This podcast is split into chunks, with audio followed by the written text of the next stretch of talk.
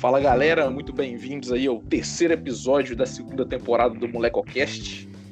E nesse, nesse episódio, é, eu não trouxe nenhum especialista para falar, na verdade, o pessoal que tá aqui nessa mesa é o, é o. Assim, não sou especialista em nada, essa é a realidade.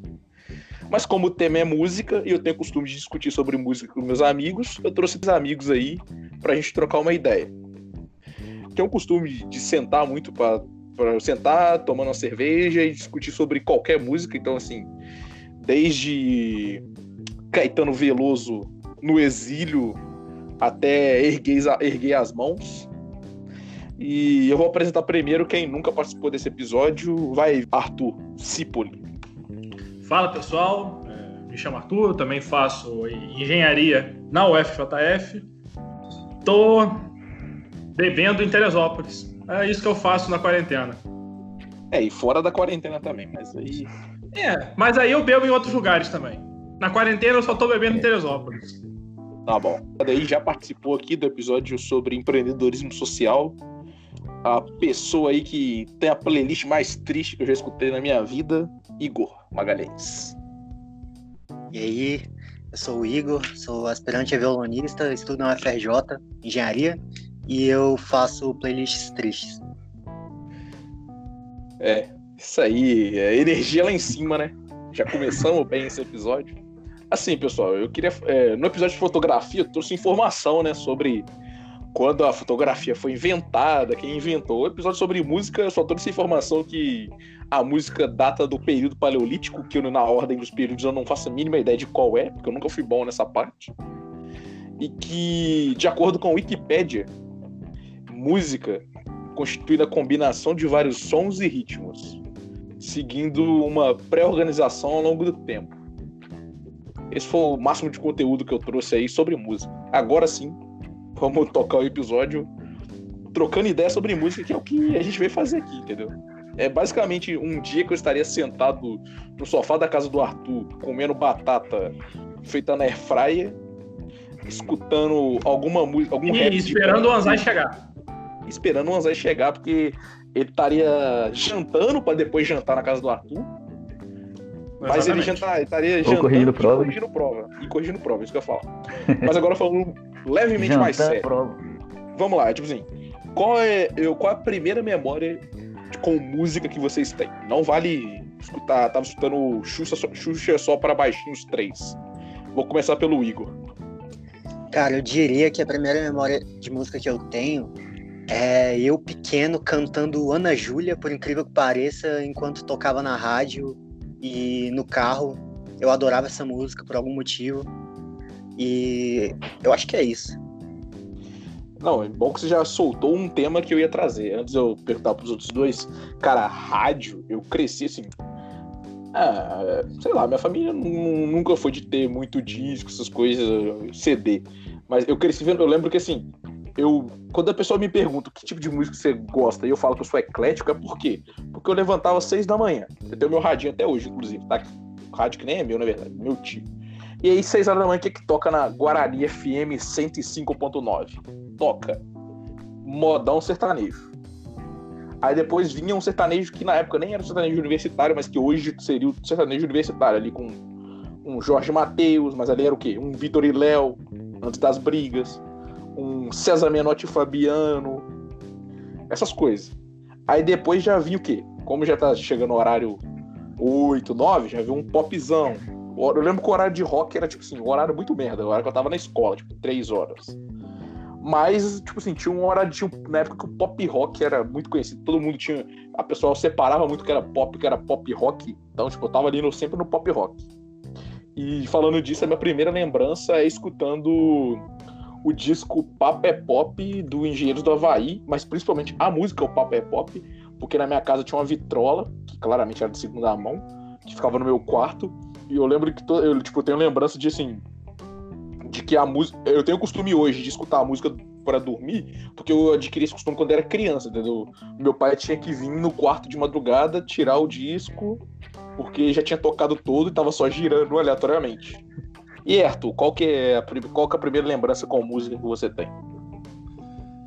Cara, para mim é tipo assim, é, aqui, aqui perto do, do Rio tinha uma, passava uma Rádio Cidade, que era uma rádio que só tocava rock. E no horário que eu saía do colégio, tava passando um programa chamado A Hora dos Perdidos.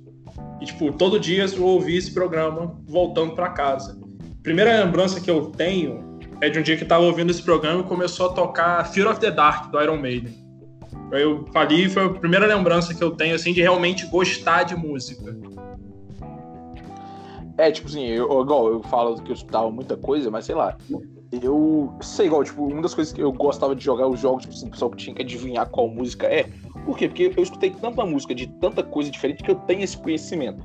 Mas é isso, tipo assim, o que eu gostava era um, era um caminho, assim, que que tinha muito. Era muito. Assim, como, como era uma rádio bem pequena, tipo, daqui, então a gente tinha muita coisa nacional, entendeu? Tipo assim, eu cresci. E, e, era uma época forte, que era o quê?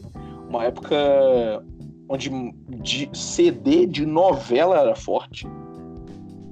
Então, assim, o contato muito. O meu contato não, mas o contato dos meus pais com música internacional era música internacional que tocava no, na novela, entendeu? No clone da vida. Não era tipo assim, o contato que hoje a gente tem, qualquer coisa você tá, tipo, tá escutando e já vem, tipo, já pesquisa uma música no YouTube e vai. E eu lembro que ali eu fui formulando. E como eu assistia muito Malhação, então, tipo assim, eu lembro que eu escutei muita trilha de Malhação. Então, tipo assim, a minha banda preferida no, na infância e no meio da adolescência era Detonautas. Tipo, eu lembro, tipo, sei lá, eram as músicas, tipo assim, bem. Detonautas você teve. Nessa época, Detonautas era bem mais romântico do que hoje. Hoje, Detonautas é bem mais, tipo é até a parte romântica, mas eles são muito fortes em, tipo assim, em músicas políticas, né, com cunho político. Já perguntando pro Arthur aí, qual foi, assim, o primeiro disco que ele lembra que ele falou, tipo assim, que você falou da primeira música, primeira lembrança, mas qual foi o primeiro disco que você falou, tipo, caralho, tipo, esse, esse disco é foda, tipo, e ali já se apaixonou pela, pela, pela banda? Cara, difícil, acho que primeiro disco, bem difícil. Eu acho que foi o Duke do Green Day. Que eu lembro. Eu tenho um irmão mais velho, né? Alguns anos de diferença. E ele comprou esse CD um tempo depois de ter lançado. E acho que foi assim, o primeiro CD inteiro que me fez gostar de uma banda, acho que foi o Duke do Green Day. E você, Igor? Cara, eu acho que o primeiro disco de quando eu parei de ouvir o que tocava na TV ou no rádio, porque acho que naquela época você acabava conhecendo música mais assim, a menos que você tivesse um, os pais que realmente gostassem de alguma coisa. Mas eu acho que o primeiro CD que foi quando eu saí disso na internet para procurar e ouvir inteiro que eu gostei foi o Nevermind do Nirvana. Sim, eu gostava. Eu comecei minha vida musical digamos assim, sabendo que eu tô ouvindo, gostando de Nirvana e grunge no geral. E eu lembro que eu fiquei maluco na época, fiquei obcecado, ouvi todos os álbuns do Nirvana e comecei a ouvir tudo do grunge. E foi uma coisa que influenciou no meu gosto musical até hoje, eu acho. Acho que todo mundo teve um momento Nirvana na vida. Tipo, eu tive meu momento, ser muito fã do Nirvana. Assim como eu tive, assim, sabe, esses grandes artistas que todo mundo, tipo assim, se você for fazer uma lista de grandes artistas, todo mundo tem uma fase, tem gente que é fã até hoje, mas assim, eu já tive a minha fase de escutar muito Michael Jackson, já tive a minha fase de escutar muito. Mentira, eu ia falar que eu tenho minha fase de escutar muito Elvis Presley, mas eu não consigo lembrar do momento da minha vida que eu gostei de Elvis Presley. Da música, tipo, letra, né? Tipo, a musicalidade eu até gostava. É... Momento Beatles, Agora, né? Pode falar. Todo mundo tem. É, isso que eu ia falar, e Beatles. Dura pra sempre. É, eu tive minha, agora parando pra lembrar que eu tive a minha fase muito Lady B. Hum, acontece. Cara, eu tinha, acabei de lembrar que eu, tive, eu tinha um costume. Acho que todo mundo teve essa fase aí é, triste. Sim. É, eu tô nessa fase triste até hoje, né? Isso não é, eu nasci nessa fase, é a única fase é. que eu conheço. Mas é, aí mas é porque vocês estão felizes ouvindo coisa triste. É, Antes você só ficava é triste porque você estava ouvindo Beatles. É, não, é, é, tem esse ponto. Já joga polêmica Hoje, aí pra vocês. Não, não, já vamos discutir, cara. Hoje, tipo assim, o, o quão feliz eu fico escutando música triste, e às vezes tem uns pontos que eu gosto muito de compartilhar o que eu tô escutando. No, principalmente no Instagram, mas eu também gosto muito de pegar o que as pessoas estão escutando pra, ver, né? Mas quando eu compartilho, muitas vezes eu recebo a mensagem, caralho, que bad vibes, igual teve de que compartilhei, tipo, é, uma música da Lana Del Rey seguida de.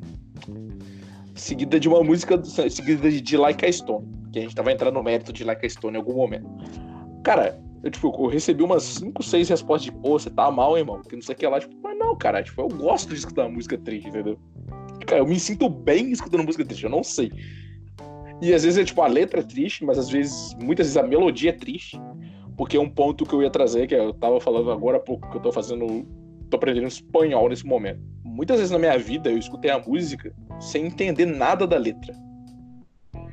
Então, tipo, só a melodia, só o resto todo sem a letra me fazia, tipo, ter. Tipo, assim, me sentir feliz, ou às vezes me sentir triste, ou às vezes me sentir preocupado, tipo, sabe? Tipo, é música já entrando no mérito, assim, do como a música influencia as pessoas. Tipo, música ela tem muito disso, de tipo. Você tá triste, você vai escutar uma música triste, mas você tá triste, quer, ficar, você quer melhorar, você vai escutar uma música alegre. Assim, perguntando para vocês. Primeiro, se vocês têm isso. E segundo, se, tipo assim, não agora, agora vocês têm um conhecimento de idiomas, mas quando criança, criança né? Criança e adolescente, vocês tinham esse costume de.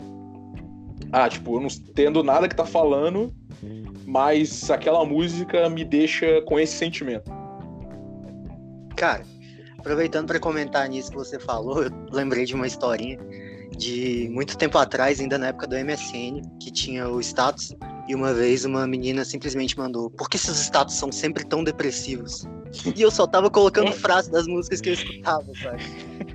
É, cara, esse esquema de música e humor, é, às vezes você escuta música, certas músicas, porque você tá com humor, né? Quando eu tô triste, eu sempre vou ali ouvir a, a mesma playlist. Quando eu tô pensando na morena, eu sempre vou ouvir a mesma playlist. E ao mesmo tempo, às vezes elas despertam sentimentos. Você tá feliz, de boa, aí você vai escutar aquela música que vai te fazer sofrer por alguém sem você tá pensando em ninguém, sabe? É impressionante isso. É, não, isso trazendo umas conversas que a gente mesmo já teve, tipo, a gente já teve essas conversas. Às vezes eu tava, tipo, mó de boa e eu vou escuto. Vou ali escuto um.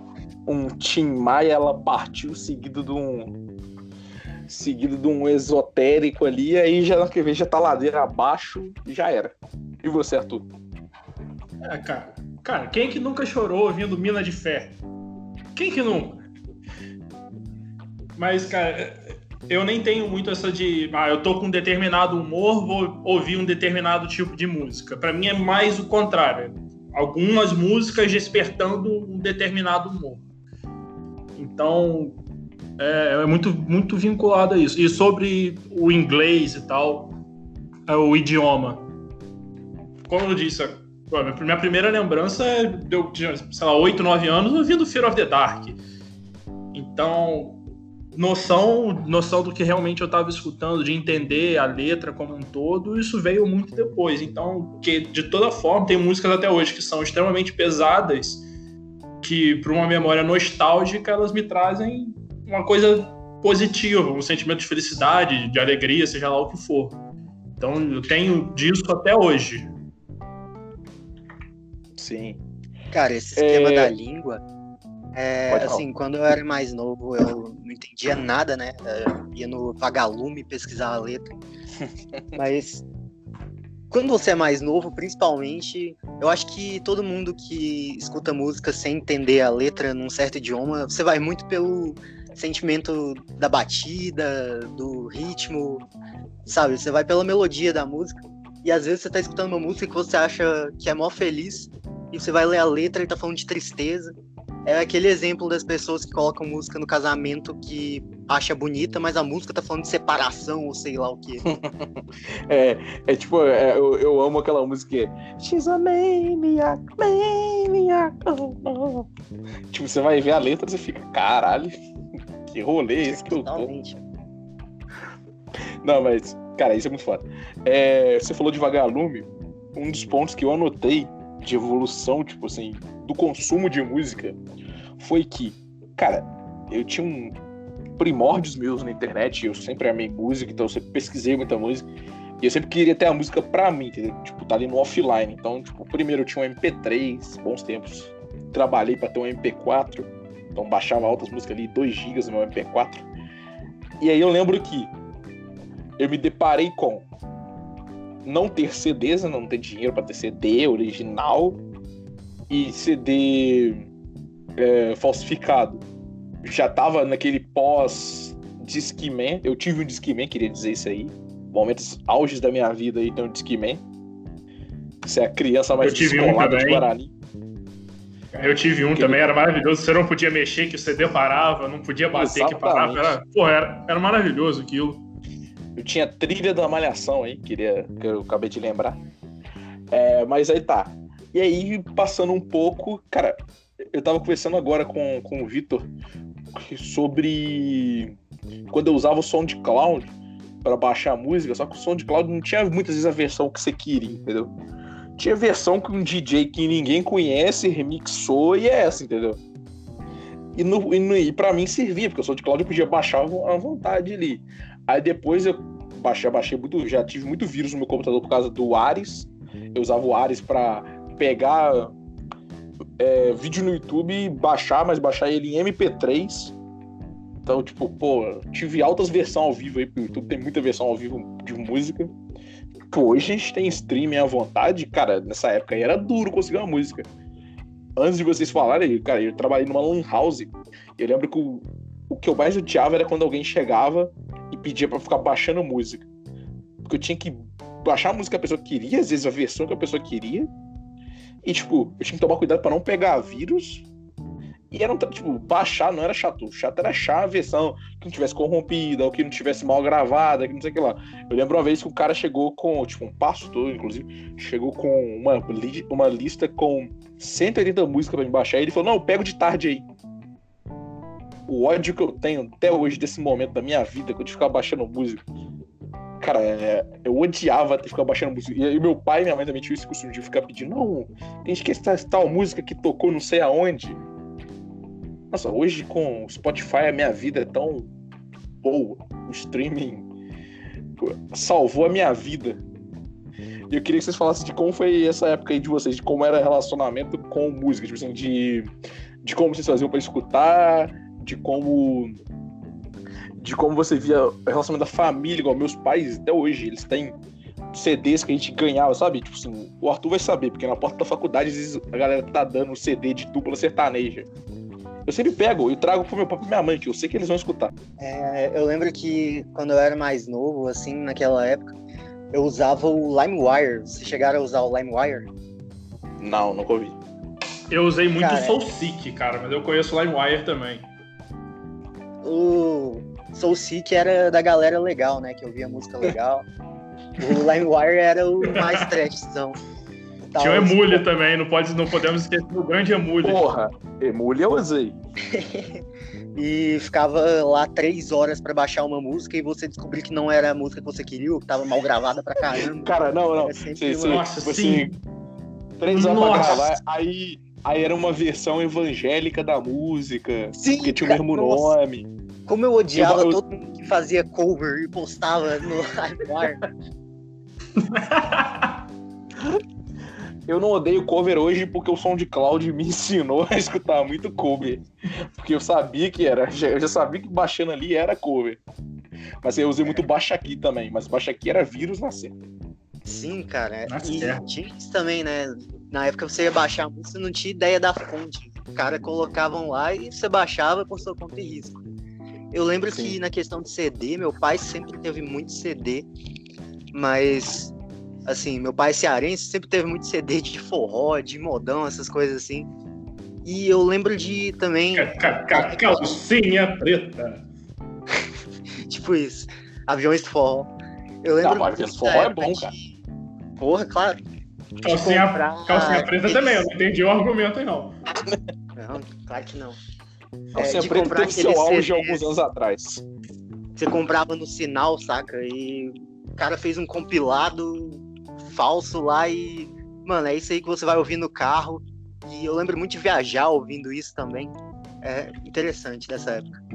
Cara, momento disclaimer aleatório da minha vida. eu já tive um MP15, que aí todo pobre sabe que eu tô falando que é um MP15, que é a evolução do MP4 aí, foram adicionando mais várias coisas nele ali, e aí virou o tamanho de um tijolo.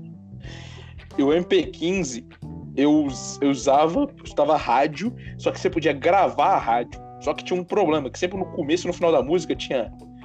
É, tava lá cantando lá, tava lá Rihanna cantando Diamonds, só que no começo vinha um 105.9 Guarani FM.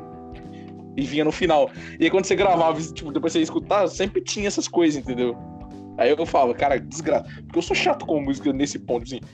Cara, eu sou, eu sou chato, eu gosto de, tipo, de versões específicas da música. Então você ter no começo e no final da música um negocinho falando da, da rádio me, me incomodava muito. Mas aí até aí, né, não, não tinha muita opção, eu consumia o que. O que eu tinha. Inclusive, quando eu comecei a trabalhar na Lan House, meus primeiros salários eu gastei comprando livro, mas eu gastei comprando, tipo, DVD. Tô até olhando pra eles agora. Tipo assim, ó. Eu tenho DVD do Detonautas no Rock Rio, DVD acústico do Detonautas. É, era muito fã do Detonautas nessa época, né? Eu comprei um CD da banda Ira por 3 reais. As melhores compras da minha vida. Que a banda era uma merda naquela época. Não que tenha, não que tenha deixado de ser. Agora, mas foi bem barato. E tem uns DVD que eu nunca escutei, tipo Creed e essas coisas. Que eu não era tão fã assim, mas estava tão barato que eu falei, ah, vou comprar. É... Agora falando, continuando na nossa jornada com a música, né? Vocês, se eu não estou errado, vocês já tentaram tocar algum instrumento? Sim. Eu toco. Que que... Falhei miseravelmente. Então, esse era o ponto que eu ia trazer. Tipo assim, eu vou começar por mim. Eu toquei trombone por pouco tempo. Eu larguei porque eu não tinha um trombone para mim. O trombone era emprestado, entregado, dividido entre a, galera da minha cidade, algumas pessoas. Só que cada um tinha. Eu esqueci o nome do bico, mas tinha um bicozinho, então, tipo, não era nojento. Mas ainda assim, eu não tenho um trombone para me treinar, era. Tipo, eu não podia trazer para casa para treinar, para ensaiar, entendeu? Mas, fora isso, eu tentei tocar violão aqui em Guarani mesmo. E aí sim eu falei miseravelmente. Porque o meu professor, primeiro, eu sou canhoto, ele não queria que eu, que eu tocasse do lado canhoto, não queria deixar eu inverter as cordas. Segundo, ele só tocava música de idoso, que hoje o Gabriel de 23 anos adora. Mas o Gabriel de 14 anos odiava, entendeu?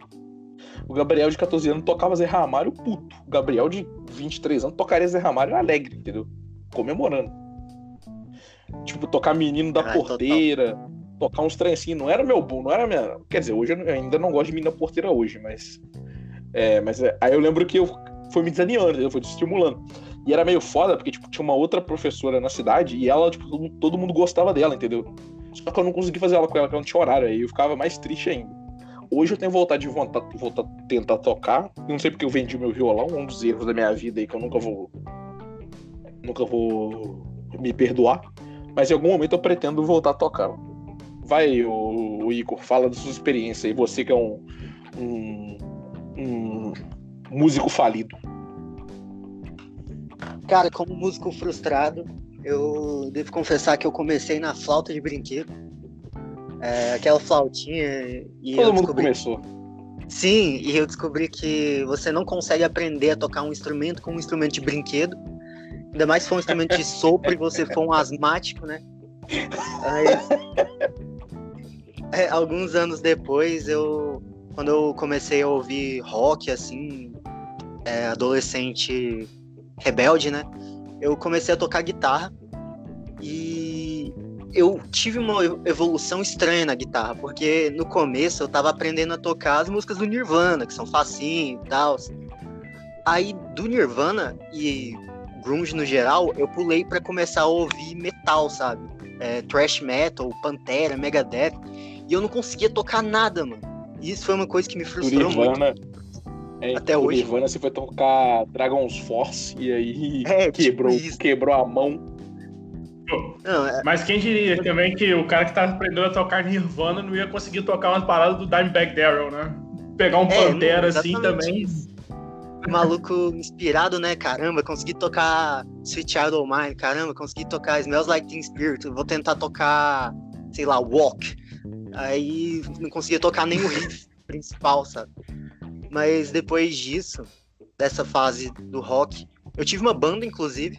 A gente tocava no Ah, teatro. Você tem cara, você tem cara de que teve uma banda, cara. Não tem como, entendeu? É, eu tinha o cabelão grande, saca? E Nunca duvidei. a gente tocava no teatro no ensino médio e era engraçado porque a banda tinha quatro guitarristas, eu que ouvia metal, meu amigo que ouvia bossa nova, o outro que ouvia alternativo e o outro que ouvia indie. Então, quando a gente tentava fazer música, ninguém concordava. Quando a gente escolheu uma música pra tocar, ninguém cara- concordava. Era Os maravilhoso. tocava Vinícius de Moraes em versão heavy metal. Exatamente, com Mas aí, sei lá, mas aí o segredo é cada hora um e cada um tocar uma, sacou? Ficar É, a revezando. gente, a gente fazia isso. Aí na nossa banda, uma semana a gente tava tocando. é, tava tocando Los Hermanos, na outra a gente tava tocando é, Foo Fighters e, e é uma coisa bizarra. Depois tocando é, Que de Abelha, sabe? Era realmente Nossa, foi uma experiência interessante. Mas depois disso, quando eu comecei a comecei a ir mais para um lado de ouvir música clássica, porque assim, eu sempre gostei de música clássica do piano e eu sempre fui também muito frustrado por não conseguir tocar as músicas do piano no violão. Porque sempre fica uma coisa mais ou menos quando você vai fazer uma interpretação, a menos que você seja um puta violonista e eu, eu tava longe disso. Aí eu comecei a conhecer as músicas clássicas do violão. E foi aí que eu virei um violonista frustrado, né? Comecei a tocar música clássica de violão e hoje eu posso dizer que eu sou um péssimo violonista, mas com um bom gosto nesse sentido. Sim. Hoje somos jovens aí de mais de 20 anos, já temos uma relação totalmente diferente com a música. E assim, uma das coisas que eu anotei para trocar a ideia com vocês é da evolução que a gente teve junto com a música. Igual um ponto.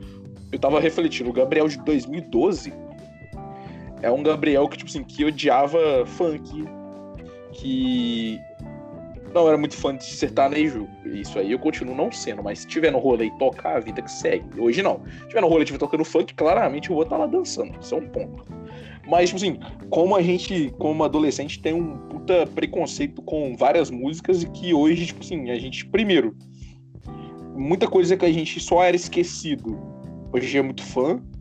É, igual, vou dar um exemplo, tipo assim, cara, tem. Hoje eu tô na minha fase atual da quarentena, escutando alguns discos internacionais, mas, tipo assim, eu tô com uma playlist que é muito Tim Maia, Caetano, Gilberto, Gil, é, Jorge Ben, Jorge Aragão, Seu Jorge, e, tipo, cara, eu sempre escutei uma ou outra música, mas eu nunca parei pra escutar, tipo, escutar várias músicas. E hoje a minha relação, tipo, hoje, hoje eu quero escutar, tipo, eu quero descobrir mais músicas que, tipo, tão a- foram lançadas há 30, 40 anos, mas que pra mim, tipo, é nova porque eu nunca, pá, nunca considerei escutar, entendeu? E aí eu queria que vocês falassem, tipo assim, de como foi essa evolução de se vocês tinham ritmos que vocês odiavam e que hoje vocês já não ou não se importam mais, mas ou, ou escutam mesmo com frequência. Começando com o Arthur aí. Cara, é, até esses dias, até uma semana, mais ou menos, eu tava ouvindo um axézão. O Luiz Caldas, Ivete, Cláudia Leite. Eu pensei, pô, Cláudia E- Leite é baixo nível. ah, cara, nós tava na playlist e a gente tava escutando. Sem muito. Sem muito. Sem esquentar muito. Mas era a Cláudia Leite da época de babado novo ainda, que já dá uma melhorada. Leite- É, e aí eu pensando, cara, eu devia ter escutado isso há mais tempo. É legal pra caramba. Então, assim, quando eu era adolescente, eu escutava muito. Só praticamente só rock, de vários estilos diferentes de rock, mas praticamente só rock. E tipo, era. Pra mim era estranho eu estar ouvindo de Bob, por exemplo. Porque, de Bob não é rock. E é uma coisa que mudou muito, por exemplo. Hoje, pra mim, que já continuo ouvindo muito rock, mas eu já digo que meu estilo preferido é o samba. Que é uma coisa que mudou completamente, que na adolescência eu jamais pensaria em estar escutando samba. sabe, falando do instrumento, até a única coisa que eu sei mais ou menos tocar é carrom por causa do samba. Então, sabe, é uma coisa que vai mudando muito. E eu acho isso muito bom, que a gente vai agregando muita coisa no que a gente ouve. E tudo que a gente ouve também agrega muito na gente. Isso é muito bom. Sim. E, sei lá, primeiro, você falou de carrom, fiquei com medo de por um momento você falar de poesia acústica aqui nesse podcast, e aí eu ia ter até que cortar. Cara, você me mas... respeita, por favor, né? Tá, mas, tipo assim, Cara, isso que você falou no final é muito disso. Eu comecei a ter, sabe, eu não sei, eu tinha um preconceito muito grande com o Gilberto Gil há uns anos atrás. Tipo, eu não gostava. E hoje eu, assim, tem uns momentos que eu tenho vontade de dar um soco na cara do Gilberto Gil, porque o Caetano Veloso tá dando a vida na música, ele tá só lá, uh, vamos, gente, bate pau. Tipo, puta trampo vagabundo dele na música. Eita. É, o maior trabalho dele é, é incitar a galera a ficar gritando eita. Mas tá. E piada, isso, piada interna aí, vocês que lutem. É. Mas fora isso, tipo assim, é meio foda você ver. Porque a gente foi crescendo, a gente foi adquirindo um senso, tipo assim, crítico para vários assuntos. E que hoje você vê, igual, tipo, hoje eu escuto Caetano, tipo, alguns discos atrás, e eu vejo, tipo assim, o quão cunho político ele tinha, tipo assim, de tá correndo atrás de liberdade de expressão, entendeu? Uma coisa que eu cagava na adolescência. E já trazendo o assunto antes do próprio Igor falar. Mentira, eu vou cortar essa parte. Essa parte agora. Vai, Igor, fala aí do, é, do que eu tinha perguntado. Só, um, só um adendo aqui rapidinho. Você falou do cunho político, eu acho, tipo assim, a gente, mesmo do que a gente não gosta, a gente começa a ver isso de uma outra forma, de uma forma mais crítica e a gente posiciona isso de uma outra forma. Então não é mais, ah, isso é, isso é ruim. Isso eu, pô, nunca vou ouvir isso. Então só, só é mais pro momento do eu não tô ouvindo isso, eu não tô gostando disso. Do que do, pro momento do é ruim. Isso é péssimo. Então é, até a análise disso muda bastante. É, tipo, dentro disso, assim, um tema que eu ia falar, que, tipo, assim, que eu separei pra gente trocar uma ideia, eu troquei essa ideia com, num episódio um pouco até um tempo atrás, mas bem pouco, com o Oga, com o Oga, que foi o episódio com o Oga Mendonça, falando tipo, de como o rap influenciou na minha vida. Enquanto eu escutava Racionais, tipo assim, eu não escutava. Os meus amigos escutavam Racionais, quando eu tipo, tava ali no começo da adolescência. E a galera na escola escutava e, tipo, pra mim passava batido. Tipo assim, cara, beleza, é uma música, tipo, tá falando muita coisa pesada e tal, uma vida que segue. Hoje, tipo, eu já considero, tipo, eu tava igual, igual a Unicamp começou a cobrar o disco Sobrevivendo do Inferno do Racionais como como leitura obrigatória pro vestibular, porque, tipo, cara, é uma obra de arte. Tipo, hoje eu entendo, assim, não passei por tudo que eles passaram, que muita gente passou, mas é, aqui isso me dá um background de falar, beleza, tipo, olha, tipo, isso é a realidade de muita gente no país, então, tipo, a gente tem que estar tá ligado, entendeu? E aí, falando já do meu posicionamento, tipo, disso, que hoje, você falou que seu estilo hoje preferido é o samba, o meu estilo preferido hoje é o rap. Não por causa de um, alguém específico, mas por causa de muita gente. Então, tipo assim, é de ter crescido vendo, já com o sucesso do Racionais, mas vendo, tipo assim, é, alguns caras que eu admirava, admiro muito, é, mostrando o trabalho deles e mostrando tipo, como era a comunidade deles. Então, tipo, MC, né, Criolo, até o projeto, que eu não gosto, tipo, não sou muito fã, mas ele tem, tipo, tem que ser dado o crédito pelo que ele fez, entendeu? Tipo, eu não, não, não gosto realmente das músicas, mas a gente sabe, tipo assim, que ele foi um sucesso, entendeu? Ele, ele para mim, ele foi um cara mais, assim, dos três, e olha que o MC da hoje é um cara que é muito da mídia, mas ele foi o cara que mais teve no mainstream, tipo, o cara mais, mais ali do popularzão, tipo, população da garotada, né? Não do população mesmo. E além disso, hoje eu tenho, tipo, igual, acho que hoje meu, eu sou muito fã do Black Alien, principalmente, porque ele teve um disco retomando a carreira dele. Mas além disso, tipo assim, tem Marcelo D2 e Plant Ramp, ambos, né, carreira, Marcelo D2 junto e separado. Todo esse pessoal, tipo, hoje eu, quando eu escuto, eu entendo, tipo, toda a mensagem que eles estão trazendo, tipo, e eu vejo quão importante isso foi. Pô, acabei de lembrar agora, Gabriel Pensador. É o nome do cara, Gabriel Pensador. Tipo, hoje ele me faz pensar, tipo, Eu fui no show dele e, tipo, eu não tava preocupado pulando, eu tava assim, caralho, faz tanto sentido essa música. Igor, fala pra gente aí, primeiro, qual o seu estilo preferido atualmente? E segundo, sobre a sua relação, assim, é, de como você foi evoluindo junto com a música. Tipo, os seus pensamentos, né? Cara, meu estilo favorito atualmente é bossa nova. É interessante porque estando no Rio, morando no Rio, você não sei, parece que tudo ganha mais significado quando você tá ouvindo a música falando das coisas que você tá passando. Mas cara, quando eu era mais novo, eu sei lá, escutava funk anos 2000. Ela só pensa em beijar MC Leozinho, Bonde do Tigrão, quem nunca, sabe? E eu ficava ouvindo, sei lá, minha mãe ouvindo Tim Maia e pensava, caralho, que merda, mano. O que, que é isso que tá tocando, sabe? Música de velho. Mas eu acho que assim, ninguém, exceto o cara começou com Iron Maiden, começa com uma coisa mais complexa, assim. para você entrar no mundo da música, a menos que seus pais ou algum conhecido tenha isso. Você sempre começa com uma música mais simples, uma parada, um pop, alguma coisa que tá tocando para todo mundo, né? Que tá todo mundo gostando. Isso é interessante porque, assim, hoje, ouvindo as músicas que eu ouço e vendo a mensagem que elas passam, eu acho uma coisa muito foda. Muitas vezes elas são bem complexas musicalmente falando também.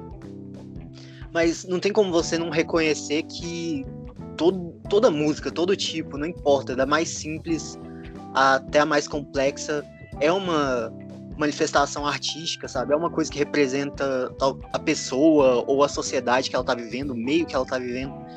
E mesmo nas músicas mais simples, né? Tem, tem esse papel.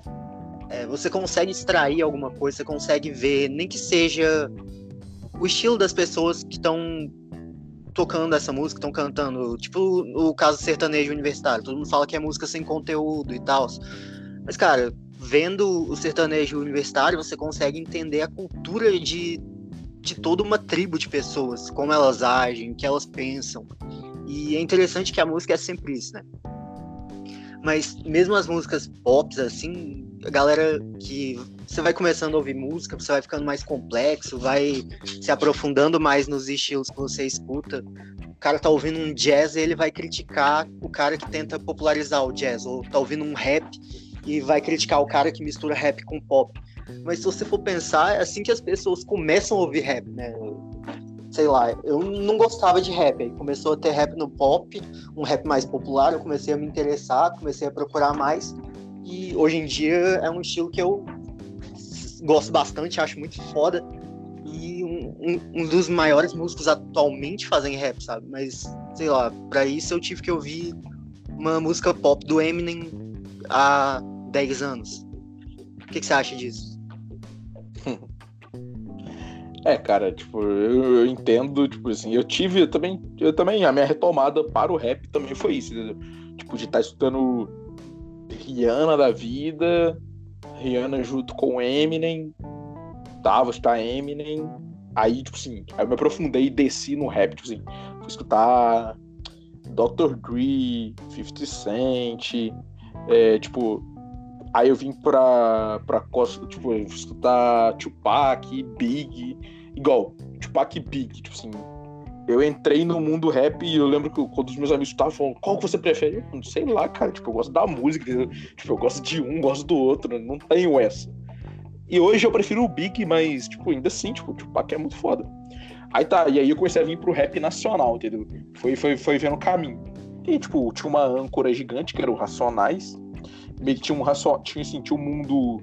Porque tem um rap. Porque o Racionais, ele é mainstream dentro do próprio rap, entendeu? Tipo, fazendo um disclaimer, eu fui no show do Racionais esse ano, pré-quarentena aí, quando eu tava morando em São Paulo, mas eu viajei pra BH pra um festival, fui. Cara, tipo, tinha um lado, assim, sabe? A galera de quebrada, tipo, felizona, não sei o que lá. Tipo, eu, eu não sou de quebrada, mas sou de cidade muito pequena e pobre. E, tipo, eu não vivi a realidade do Racionais, mas, tipo, é uma realidade que eu conheço porque muitas pessoas que viveram. Então, tipo, aquelas músicas me impactaram, mas é aquilo. É aquele ponto. Tipo, eu tava no meio dos, dos branco rico cantando.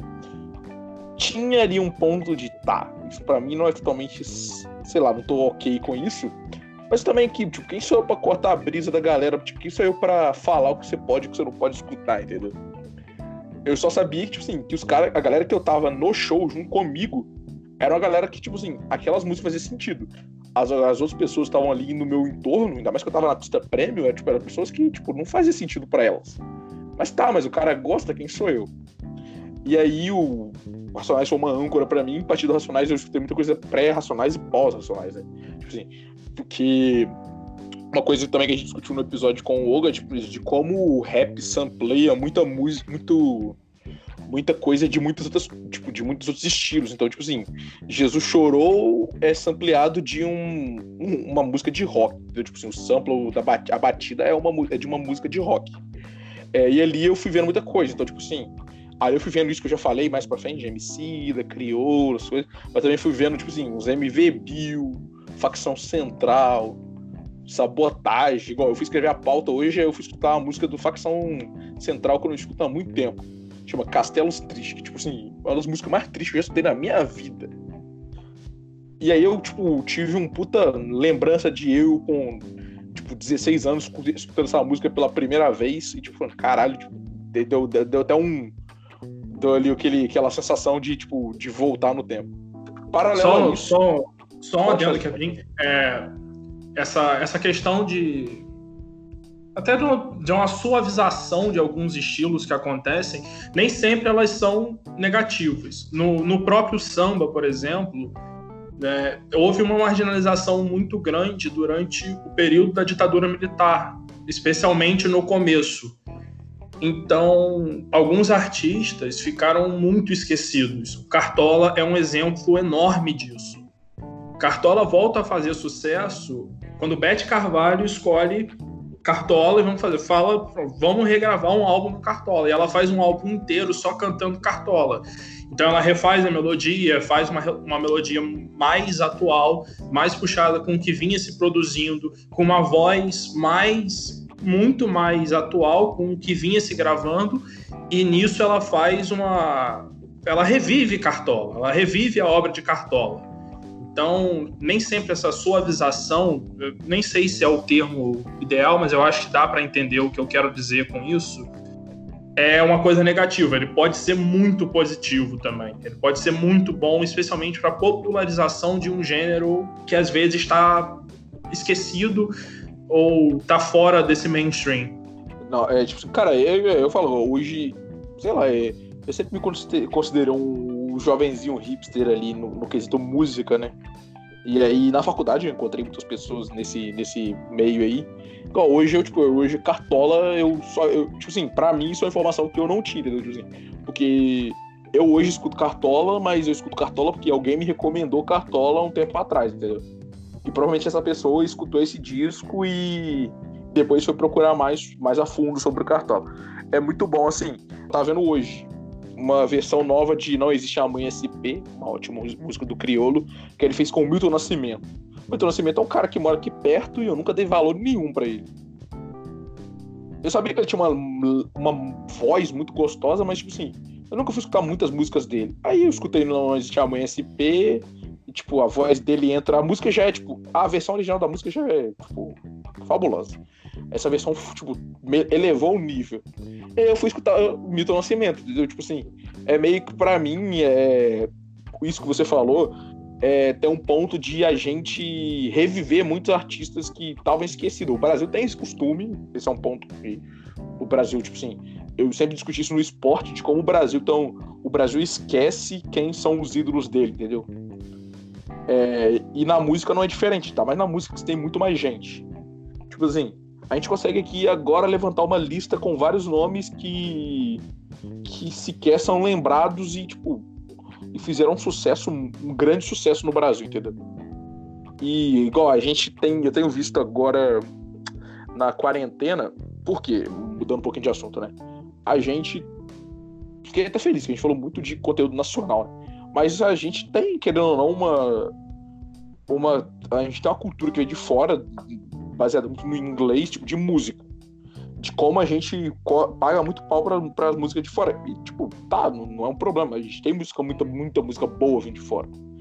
Mas, assim, eu tenho visto no meu, principalmente no Twitter um tempo atrás, tipo assim, Snoop Dogg postando que tá escutando Alcione, é, não sei quem posta que tá escutando Anitta, não sei quem posta que tá escutando Chitãozinho Chororó. E, tipo, e o brasileiro, tipo, no Twitter fica, nossa, isso é muito foda. Mas, cara, tipo, deveria ser mais, entendeu? A gente tem muita coisa boa, tipo, que a gente mesmo não dá valor, entendeu? Quanto tempo, tipo, eu escuto Alcione com uma frequência até grande. Mas quanto tempo que Alcione não tá na mídia e olha que Alcione tem muito trabalho bom, entendeu? Esse é o meu ponto tipo, de como a gente espera outra pessoa valorizar o que a gente tem de bom, para aí sim a gente valorizar, entendeu? Meio que precisa de um, de um carinho. Cara, é bem verdade isso. As músicas é, aqui tendem a fazer sucesso por um, por um tempo e depois parar, né? A menos que, que sejam músicas que são realmente atemporais. Mas esse esquema do retorno é bem interessante, porque eu lembro de escutar muita música gringa antigamente e conhecer a música brasileira pelos gringos falando, sabe? É, eu escutava rock psicodélico, aí, assim, do exterior, né? Aí eu vi os caras falando da Tropicália no Brasil, Mutantes e, sabe, coisa assim. Eu, ué, os caras estão falando do Brasil? Deixa eu ver se isso é bom, ouvir se isso é bom mesmo. E ouvir, me apaixonar, pensar, caramba, como que eu não ouvi isso antes? As pessoas costumam falar pouco da nossa música, mas eu acho que atualmente está tendo um resgate bem grande, assim, por parte dos jovens e a galera, a essas músicas mais brasileiras. Pelo menos no meu círculo social eu tenho visto bastante isso. É... Sim, sim. Tem a. É, é aquilo, né? A questão da bolha, né? Tipo, a minha bolha, eu fico, tipo, a minha bolha tem minha bolha tem muita coisa. Tipo, a minha bolha tem a galera muito americanizada e eu já fui essa pessoa. É, mas a, a meu ver, com a minha bolha.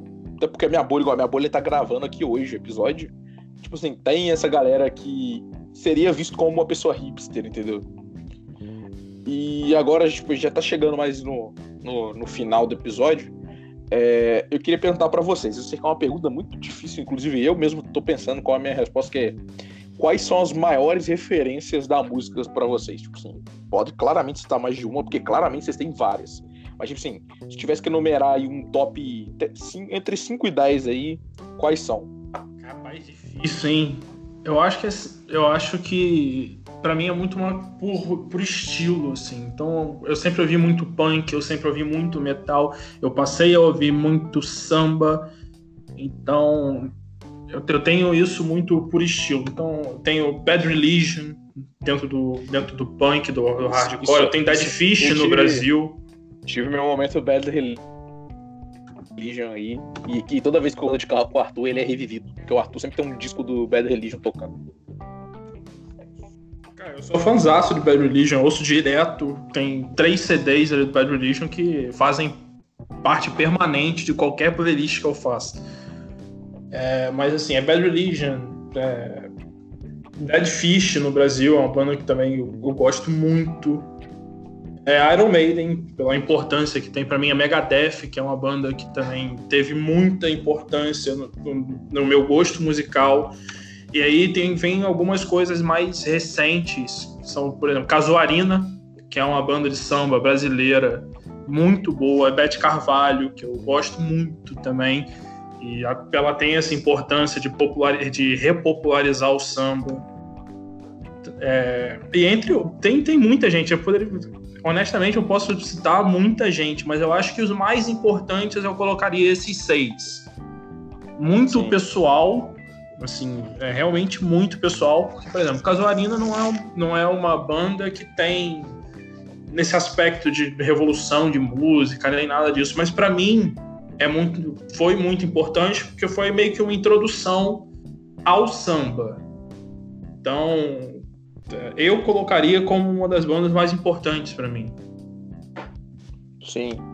Tipo assim, eu tenho muita. Então, esse é um ponto que eu nem trouxe, né? Mas é de como a gente, tipo, liga a música ou etapas da vida, ou a conquistas, ou a, tipo, a gente já falou de sentimento, né? Mas, tipo assim, é, música tá ali para tudo, para tudo quanto é coisa. Então, tipo assim, igual, eu, pô, se eu lembro da minha adolescência infância, eu lembro de Detonautas, entendeu? Tipo, a primeira banda tem muitas coisas, tipo, tinha um rap, muita coisa, mas Detonautas é quem é quem ganha. Tipo assim, porque tava ali, eu lembro, nossa, eu escutei muito. Mas se eu penso hoje, tipo assim, o Gabriel de hoje, ele tá, tipo, na vibe Baiana System e The Weeknd. Tipo, The Weeknd pelo disco novo, tô viciado em, tipo, em uma música específica e Baiana System porque, tipo, primeiro que eu já tava escutando Baiana System, mas lançaram um disco com Gil essa semana, ótimo disco. Eu tô nessa vibe Baiana System aí também, cara. Os caras e são é um, incríveis. É um show que eu não fui, porque a quarentena cancelou, mas, tipo assim... Nem me então, lembro disso. É. E, tipo, é isso. Mas aí, ao mesmo tempo, eu tenho o meu eu rap, tipo. Tipo assim. Se eu tivesse que, que escolher, tipo assim, quem o, do rap estaria me representando, sei lá, eu, eu, eu acho que seria o MC, porque eu escutei muito mais, mas Racionais, Criolo, qualquer um seria bem representado.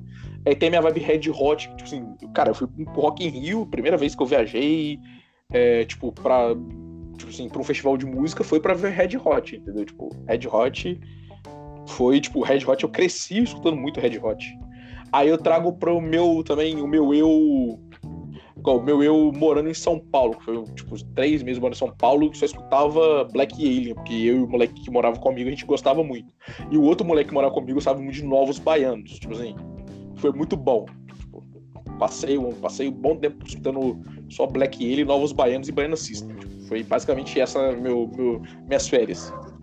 Tipo assim, sabe, eu, eu pego por memórias. E, mas eu não posso, acho que, tipo, como último nome foi, eu lembro até hoje, eu tenho, essas são as memórias que aí, é, falando de show, eu tenho sempre memória de show, assim, eu não lembro do show, eu lembro de uma outra coisa, igual, eu vou lembrar, o show do Caetano, eu lembro dele cantando, eu, eu lembro dele com a cara de cara do Caetano, quando as pessoas estão cantando A Luz de Tieta e elas erram porque elas cantam ETA no primeiro. após o fim da primeira estrofe, sempre, sempre sendo que ele canta a segunda estrofe, e aí sim entra o refrão. Tipo, eu lembro desse momento específico, desse highlight do show. E aí vem Soldier, tipo assim, que foi uma banda de reggae, eu amo muito reggae, vou deixar registrado aí, que tipo, que marcou, tem muito na minha vida. E eu lembro até hoje, deu ligando pra minha mãe, pra, tipo, primeira vez que eu fui pra, fui pra Belo Horizonte, primeira vez, foi no Planeta Brasil, 2018, pra, tipo, pra agradecer, tipo, sendo só sei lá, eu sei que eu liguei pra minha mãe que tava feliz que tava tocando Soldier, entendeu? Tava muito feliz. Foi um intervalo de Soldier ou Rapa. É, fiquei, até, fiquei até feliz agora. Igor, vai aí. Fala pra gente as suas maiores referências aí. Cara, muito difícil. É, igual você falou, é muito por época da vida, né? E se eu tivesse que falar só uma, na minha atual época, seria o Tom Jobim. E disso vem todas as outras para mim sabe? É, o João Gilberto, o Chico Buarque, que começou a MPB, os, os próprios Mutantes que eu falei antes, é, o Rafael Rabelo, que é um violonista, foi um violonista brasileiro que é o meu favorito, o cara revolucionou o que se faz com violão sete cordas. É, o Baden Powell, que também tocou com o Tom, tocou com toda essa galera. Diria que o Ginga que é um violonista que está até hoje aí fazendo música e tocando e toca no Rio direto. Ai, cara, é muito difícil, mas Miles Davis, o, o próprio Coltrane do jazz, se fosse na vibe de hoje, eu acho que é isso. Talvez também colocar um, um cara que toca acordeon, um francês chamado Richard Galliano, que é maravilhoso. O cara é muito foda. Ele tem um disco chamado Mare Nostrum com o Paulo Fresu, que é um trompetista italiano, que eu recomendo para todo mundo. É uma parada que eu realmente pensei que revolucionou a forma que eu escuto jazz e música no geral. Mas eu acho que é isso, cara. Difícil pra caramba. não, não falei que ia ser fácil. Entendeu? Cara, música, tipo, música é uma das coisas mais amplas, mais amplos que a gente poderia a gente tá quase uma hora trocando ideia sobre isso e, tipo assim, a gente poderia ficar mais um bom tempo falando sobre isso. Falando Mas aí nada. Eu, tenho, eu tenho uma pergunta aí rápida para vocês, só para dar uma adicionada aí. Qual, se vocês tivessem que escolher um momento de show, assim, qual seria para mais emocionante para vocês? Porque para mim, por exemplo, foi no Rock in Rio 2017, quando começou o show do The Who. E o show começa com eles entrando e tocando Baba O'Reilly. E entra naquele riffzinho inicial e todas as luzes do palco sincronizadas com aquele riff. E para mim a sensação era de, de eu estar tá imerso, de eu estar tá embaixo d'água sem conseguir fazer nada, sem conseguir respirar direito, de tão de tão envolto naquela atmosfera que os caras criaram para entrar no palco que eu tava. Tá. Eu não consigo pensar em um, mas o que vem na minha cabeça tem a ver com a memória da minha mãe, que é que eu falei Soldier, que foi tipo assim, foi a minha primeira viagem sozinho, tipo, eu tava com pouca, eu lembro que eu tava com pouca bateria, e aí eu fui comprar água. Primeira vez que eu fui no Planeta Brasil, caí no bait aí, fui de pista normal. Aí tava o calor da porra. Eu lembro que eu tô comprando água e eu só escuto o tipo, Soldier, além de ser minha banda preferida pela música, cara, os caras têm tudo quanto é instrumento. Tipo assim, eu lembro até hoje, tecladinho do cara iniciando o Fire in the Sky, que era, tipo, a minha música preferida, tipo, do meu disco preferido. E foi a primeira música do show, entendeu? E eu saio correndo desesperado, tipo, eu tava uns 400, 400 uns 300, 200, 300 metros do palco, e eu, eu saio correndo desesperado, foda-se a minha água que eu tava comprando. Tipo, falei, eu passei o show inteiro com sede só porque eu queria, tipo assim, só que eu, eu lembro até hoje aquele piano, aquele piano não, né? Aquele tecladinho entrando assim, e eu falei, tipo, foda-se, e saí correndo. Mas um segundo momento, para mim, foi tá novamente no Planeta Brasil. Novamente eu fui sozinho. Mas dessa vez eu fiz vários amigos, aleatórios, mas fiz. Um abraço pro pessoal de BH. A gente cantando. Tipo assim, a gente no show do Racionais tava cantando Jesus Chorou, que é a minha música preferida. E eu descobri que eu sei a música toda. Tipo, são, pra quem não sabe, são 7 minutos e 58 segundos. E eu consegui cantar. Claramente eu já não tava bem nesse momento, mas ainda assim é um dos, das minhas memórias preferidas e é desse ano, tipo, é uma memória recente. Vai, Igor. Cara, difícil escolher um momento, na verdade, mas falando de um show, é, eu diria que foi o show do Paul McCartney para mim, porque assim, eu não tinha conseguido comprar ingresso, eu tinha perdido esperança de ir. Aí do nada um amigo meu falou, mano, eu tô com um ingresso sobrando pro show do Paul, você quer ir? E era tipo ingresso pista premium, 800 pau. E o maluco simplesmente me deu, porque o pai dele trabalhava com isso e ganhava de cortesia. Aí ele me escolheu, caramba, beleza. E eu lembro de ver o Paul tocando ali, mano, e pensar, caramba, esse cara realmente existe, sabe? O maluco é um dos caras que escreveu o Sgt. Pepper, o Revolver e tanta coisa, e esse cara tá na minha frente tocando por quatro horas seguidas, mesmo na idade que ele tem. E acho que ver ele ali por si só já foi um momento para mim. Chegou no final, eu não conseguia ficar em pé mais de tanto pular durante o show. E obrigado ao Crispim, que foi esse amigo. Mas eu acho que foi isso, cara. Foi um momento esse muito é... foda pra mim ver o Paul ao Esse é um amigo, esse é um amigo de verdade, cara. Porra, o meu Sim. amigo, sabe? É, eu não tenho amigo. Eu, eu, não, te, amigo, eu não tenho amigo assim, né, molecão? Também não tenho. o meu amigo, sabe o que ele fez? O que tá aqui na ah. vídeo, o que tá aqui gravando não comprou ingresso e não foi no show. Me fez festival sozinho. E um outro amigo aí que tá na Polônia me fez ajudar a carregar a namorada dele que tinha deslocado o joelho no, no show, entendeu? Eu no Rio de Janeiro, é de madrugada. Lembra. Pelo menos eu não te fiz carregar ninguém, se você reclamando aí. A galera, a galera pulando, o, pulando ali, você que é um carioca, vocês dois, né? Mas o, principalmente o Igor mora no Rio aí, a galera no BRT ali pulando por cima da, do telhado do BRT, tipo, pra, pra entrar no ônibus na frente. Caraca. Brigando com ele mesmo. E eu e meu amigo carregando a ex-namorada dele, nem namorada mais. Que já não namora ela faz um tempo. Carregando ela com o joelho fudido. E a gente chega no ônibus e o ônibus tava quase indo embora. E eu falei, caralho, mano. Se eu perco esse ônibus aqui, eu tô fudido. Mas boas memórias É uma puta é, história pra lembrar. Eu acho, é verdade, com certeza. Eu, eu acho muito maneiro essa, é, essa ideia do, de, de ver o Paul McCartney, de você parar ali para pensar, cara, olha o tamanho desse cara que eu tô vendo, olha quem é essa pessoa que eu tô vendo. É, um, é, quando você consegue ter esse, esse momento é muito legal. Eu tive esse momento no show do The Who e ano passado eu tive duas vezes no show do Slayer, que era assim, turnê de encerramento dos caras. E assim, 10 anos ouvindo Slayer, eu nunca imaginei que ia chegar nesse momento da turnê de encerramento, eu ia estar ali. Então é um momento que você fica meio perdido. E no show do Iron Maiden, que era uma banda assim que eu eu acho que eu tinha certeza que eu não ia num show. Que eu não ia chegar no. Que os caras, eu comecei a ouvir, os caras tinham 40 anos de carreira já. Sabe? Então, pô, eu tá ali no show, tá vendo o cara na minha frente cantando, é, foi realmente um momento surreal também. Eu tive esse momento com. Primeiro, com The Offspring. E na mesma noite, The Offspring e Red Hot.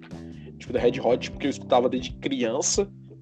Mas Red Hot é putinha do Brasil, toda vez tá aí. Mas The Offspring, os caras já, eu, uns idosinhos quebradiços, tava assim, meu Deus. E aí o show dos caras, tipo, fechou várias coisas que eu sempre quis ver na minha vida. Tipo assim, eu sempre quis num show de rock, os caras sacar e fazer um mosh e alguém ia acender o um sinalizador. E foi exatamente o que aconteceu, entendeu? Abriram uma roda punk, surge um maluco com um sinalizador, eu falei, mano, tô em casa. Tipo, é isso. É, o show do Emicida foi isso, mas porque eu tava lá na frente, tipo assim, eu tava na primeira. A gente chegou muito, muito, muito antes do show. A gente, tipo assim, a gente tava lá na frente, o show era bar, o palco era baixo, então, tipo assim. O Emicida falava assim, que música eu toco agora? E tipo, eu e o Vitor, os amigos meus, a gente podia falar, toca tal música. Eu falei, ah, só não toca Crisântemo, que é a música que ele fez com o pai dele. Aí ele falou, ah, se eu tocar Crisântemo, eu não consigo terminar o show, entendeu? Cara, tipo, foi, sabe, você, você conseguir, tipo, trocar ideia com o cara que você é muito fã, tipo, no meio do show ali. Foi, foi muito massa. Fui pro Lollapalooza, tipo, no Lollapalooza, Imagine Dragons foi... Imagine Dragons era pra ter sido um show assim, mas o show tava tão cheio e não era o palco secundário que, tipo assim, que não foi um show bom. Inclusive, eu até não escuto mais umas músicas do Imagine Dragon porque eu não escutei no show, então eu me recuso a escutar agora. Mas o show que foi assim para mim foi o show do Mano Brown, carreira solo que eu conheci outra pessoa, outro Brown, tipo, um grungezinho, assim, com funkzão. E hoje eu sei que, tipo assim, que ele sempre quis ter esse disco, mas o que dava dinheiro era o Racionais, então, tipo assim, ele demorou um tempo para fazer esse projeto e, cara, tipo, mano, é um disco muito bom. Eu lembro que eu dancei pra caralho, porque, tipo, era um disco maravilhoso. Mas agora falando, tipo, depois disso, antes da gente encerrar, eu queria que vocês falassem dois shows que vocês ainda querem ir. Começando com, com, com o Igor. Eu quero muito ir no show da Paula Morelenbaum quando ela estiver no Brasil, porque ela é uma cantora muito foda. Ela, inclusive, cantou com o Tom e fica a indicação. Também tem o, o marido dela, que é o Jax Morelenbaum, que é um que toca violoncelo, também é muito bom. Por que esse e... nome não é estranho para mim? Cara, não sei, mas eu vou te mandar as músicas deles depois. E eu acho que. Eu diria que do próprio. Do próprio Ginga, que também toca bastante no Rio, e é um cara que não estudou música, mas é um violonista que fez muitas coisas absurdas. Ele mesmo fala que ele não é um violonista, ele é um compositor que passa a mensagem dele na música. E eu, eu diria que são esses dois por agora, pelo menos. Você, Arthur? Eu vou falar três, cara. Eu vou falar três porque eu quero botar um brasileiro ali e tem dois internacionais que eu não posso deixar de falar. É, para mim, os dois internacionais são o Megadeth, que é uma banda que influenciou demais o meu gosto musical. Eu sou muito fã de Megadeth, eu gosto muito da sonoridade e também hoje ainda, o Megadeth ainda tem um bônus de ter o, o guitarrista brasileiro, que é o Kiko Loureiro, que é um, um guitarrista incrível. A outra é uma, banda, é uma banda australiana chamada King Gizzard and the Lizard Wizard.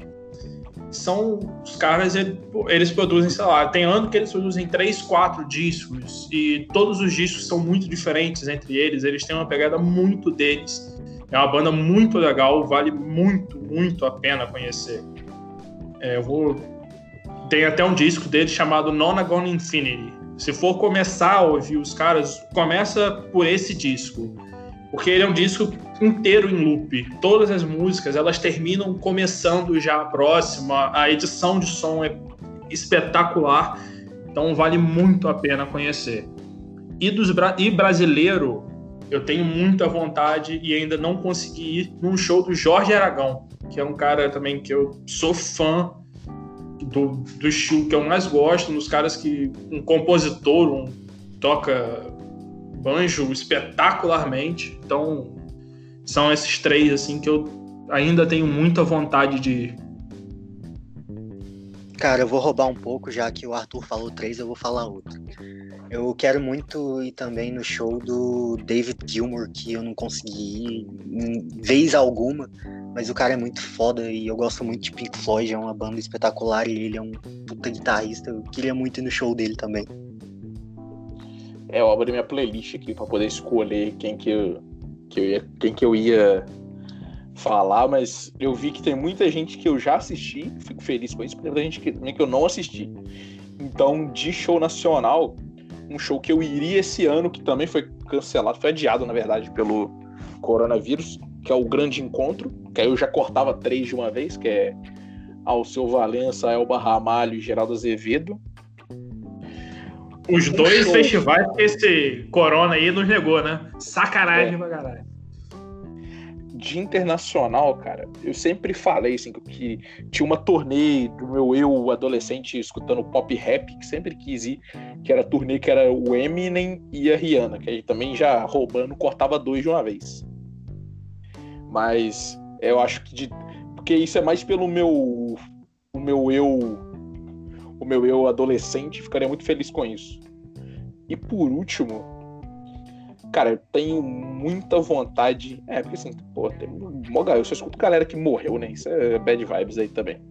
Mas eu acho que um dos shows que hoje eu ia me divertir pra caralho indo ia ser o show do The Weeknd, que, tipo assim, tenho gostado muito do, do disco novo. É, porque eu falei assim, eu, que eu falei assim, eu pensei em vários shows que eu queria ir. Eu falei assim, Link Park, já morreu. Slave, já morreu. Tim Maia, já morreu. Aí é foda. Total isso, né? Esse é um dos momentos que, um das vezes que eu fico triste, entendeu? Que tipo, é shows que, sabe? Cara, você não foi porque ó, a banda ainda acabou, mas os caras tá vivo, ou não vem no Brasil, é uma coisa, mas agora morreu, entendeu? Tipo, você não vai nesse show mais. Vamos para fechar aí eu gostaria que vocês, como é tradição desse episódio, desse podcast, na verdade, falassem os cinco lugares que as pessoas deveriam visitar, se fosse a cidade de vocês. O Igor se fudeu, porque vai ter que falar mais cinco lugares. O Arthur tem que falar de Teresópolis. Mas, junto com isso, dessem aí o seu tchau e falassem a música que vocês mais têm escutado no momento. Como eu vou fechar aqui, a música que eu mais tenho escutado no momento é Detroit Rock City, do Kiss por causa do Arthur, que a gente estava conversando sobre música essa semana. E ele citou Kiss, eu fui, tive que escutar, que eu tava com. Faz tempo que eu não escutava. Vai, Arthur, se despede aí. É, inclusive, de nada aí por te lembrar de Kiss, que sempre vale a pena ser lembrado. Pra mim, a música que eu mais estou escutando agora é Velho Bandido, do Sérgio Sampaio. E eu vi numa live aí que tava tendo o Zé Cabaleiro cantando Sérgio Sampaio, comecei a ouvir, não consegui parar mais também. Aqui em Teresópolis, cinco lugares para ir, é, não é fácil não. Teresópolis é um lugar bem pequeno. Mas eu acho que é o Mirante do Soberbo, que dá para ter uma vista linda uh, do Rio de Janeiro. O, a sede do Parque Nacional da Serra dos Órgãos. A Feirinha do Alto, que é aí um, um lugar muito bom para se comprar roupa barata e muito boa, roupa de confecção nacional que eles vendem, que ele, eles fabricam para algumas marcas até e só que você comprar na marca é o triplo do preço. E dois restaurantes, um chamado Recanto dos Pescadores, que é, também é muito bom, e um que é o restaurante da Cervejaria Teresópolis, que também vale a pena demais conhecer. E eu adeus para vocês, um forte abraço, foi um prazer participar. Muito obrigado. Vai, Igor, encerra aí. Tá, eu vou falar primeiro dos lugares e eu vou roubar um deles, que é o Carioca da Gema. Eu já falei no outro podcast, mas eu vou falar de novo porque é um lugar que você vai para ouvir samba ao vivo e se sentir como um carioca de verdade, sabe? Comer um petisco, tomar uma cerveja, fica na Lapa, inclusive tem os arcos lá, é um lugar maravilhoso. Outro lugar é a Toca do Vinícius, em Ipanema, que é uma livrariazinha com, é, com vários discos antigos de bossa nova e é um lugar que vale muito a pena se você é fã disso, porque tem toda a história lá da bossa nova em discos e em diversas, diversos itens, vende coisa inclusive. Diria que o Circo Voador também, porque eu já fui em show lá e é uma experiência que todo mundo que vai no Rio tem que ter alguma vez na vida, ver um show no Circo Voador, que é foda. Eu vi Raimundos, vi Ratos de Porão, cara, é muito bom. Fica na Lapa também. A estátua do Tom Jobim, é, que fica em Ipanema, na praia. Você vai andando na praia de Ipanema e você vai ver a estátua, tira uma foto porque é um ícone. E, por fim, é, também indico que você vá do Leme ao Pontal, porque Tim Maia tá vivo nos nossos corações. Uma música que eu tenho ouvido bastante recentemente, é um pouco incomum na verdade, o nome é Saparita Ma, da, de uma banda chamada Yama Ensemble, que é uma banda que canta em hebraico, músicas judaicas. E o álbum é Basket Full of Stars. Indico muito se você quiser conhecer coisas novas. Tem uma cara meio de música oriental, assim, tem alaúde, é bem foda. E tô muito feliz de ter participado desse podcast. Embora acho que a gente tenha falado. A gente ficou falando aqui por mais de uma hora e sei lá, parece que a gente falou tão pouco, porque música é um assunto muito grande. Mas fica aí meu tchau. É, falou. Muito obrigado aos dois aí por ter aceitado.